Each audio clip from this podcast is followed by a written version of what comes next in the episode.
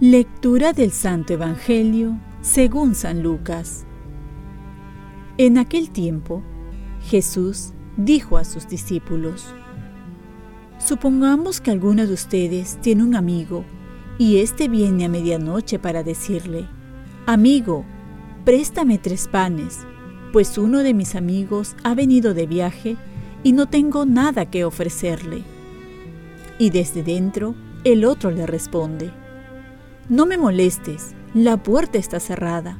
Mis niños y yo estamos acostados. No puedo levantarme para dártelos. Yo les digo que si no se levanta y se los da por ser amigo suyo, al menos para que no siga molestando, se levantará y le dará cuanto necesite. Por eso yo les digo, pidan y se les dará, busquen y encontrarán Llamen y se les abrirá. Porque quien pide recibe, quien busca encuentra, y al que llama se le abre. ¿Qué padre entre ustedes, cuando su hijo le pide pan, le dará una piedra? ¿O si le pide pescado, le dará una serpiente?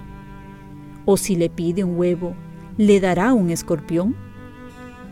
Pues si ustedes que son malos saben dar cosas buenas a sus hijos, ¿cuánto más el Padre del Cielo dará el Espíritu Santo a los que se lo pidan?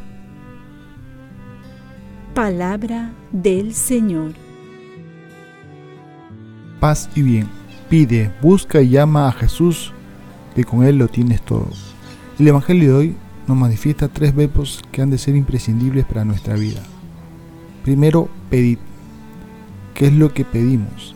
¿Qué es lo que debemos pedir? El hombre tiene muchas necesidades, pero hay que pedir lo que llena la vida, y no solo lo que llena el cuerpo. Por ello Jesús nos enseña la oración del Padre Nuestro, donde se encuentra todo lo que necesitamos. Toca ahora rezarlo en sintonía con el corazón y pedir con insistencia lo que más necesitamos. Segundo verbo, buscar.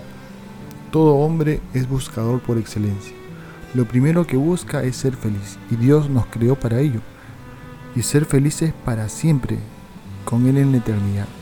Por ello debemos buscar lo que nos hace felices de verdad, que va con nuestra vocación, con nuestra naturaleza, con nuestro fin. Por eso la palabra de Dios dice, busca primero el reino de Dios y lo demás vendrá por añadidura. Esto es, buscar que Jesús reine en nuestro corazón. Y tercero, llamar. Tocamos muchas puertas y esperamos que se nos abran. Algunas puertas son las puertas de la fortuna, de la salud, de los proyectos personales, que se nos abren y también se nos cierran, pero todas ellas no llenan el corazón. Por eso Jesús va a decir al final, cuanto más el Padre del Cielo dará el Espíritu Santo a los que se lo pidan.